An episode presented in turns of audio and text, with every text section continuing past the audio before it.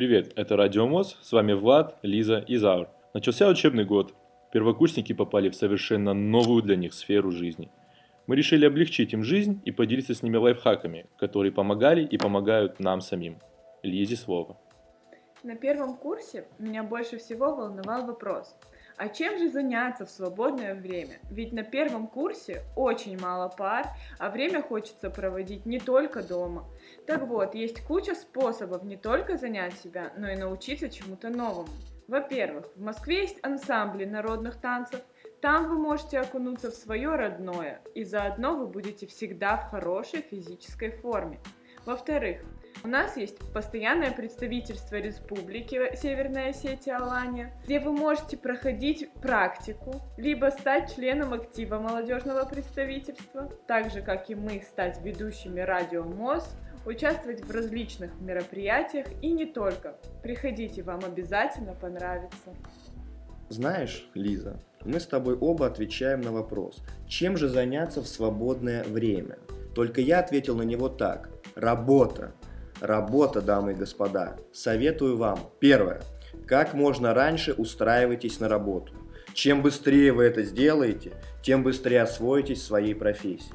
Пока вы молоды, энергичны и амбициозны, здоровье нужно тратить на работу, которая даст вам опыт и навыки.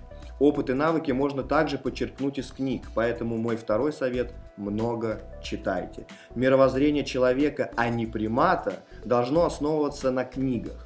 Что касается специализированных книг, то ни в коем случае не читайте кафедральные книги. Зачастую они пишутся пустыми и бесталанными людьми. Читайте книги, посвященные одному конкретному вопросу, и смотрите видео людей, добившихся чего-то ощутимого в своей профессии. Эти люди не всегда преподаватели в вашем университете.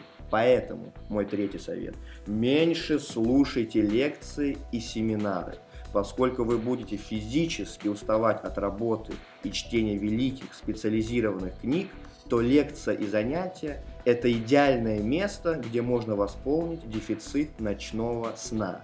Умейте правильно использовать время.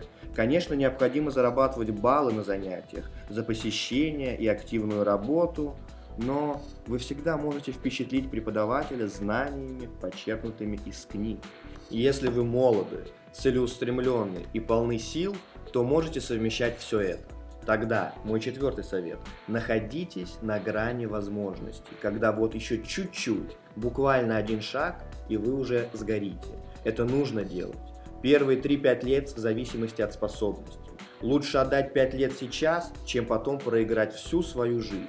5 лет активной работы дадут вам много. Пожалуй, я с вами соглашусь и поддержу вас лайфхаками, которые уже 6 лет спасают меня в критических ситуациях.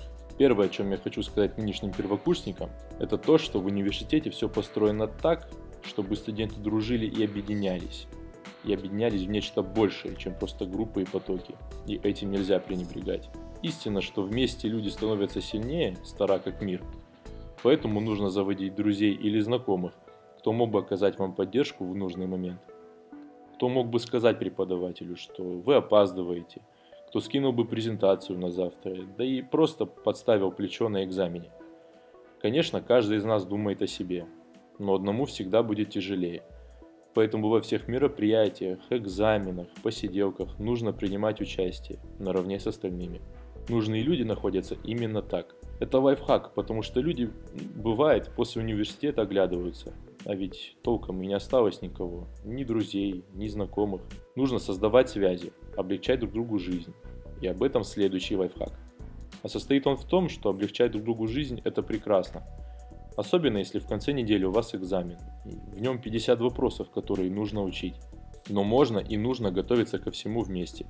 Например, 50 вопросов разделить на всю группу и делать их, скажем, в облаке. Да, облачные технологии, ребят – когда я был студентом, мы скидывали друг другу в чате ВКонтакте какие-то непонятные вордовские документы с ответами, кривые презентации, которые ни у кого не открывались, еще что-то. У кого-то вообще был MacBook, и презентации в нем хоть и получались лучше, но приложения их криво открывали. Мучением, мучением была такая учеба. И нам с трудом удавалось объединяться, чтобы вместе делать вопросы к экзамену или что-то такое. Ну, казалось бы, чего сложного? Сделать два вопроса каждому и все в шоколаде.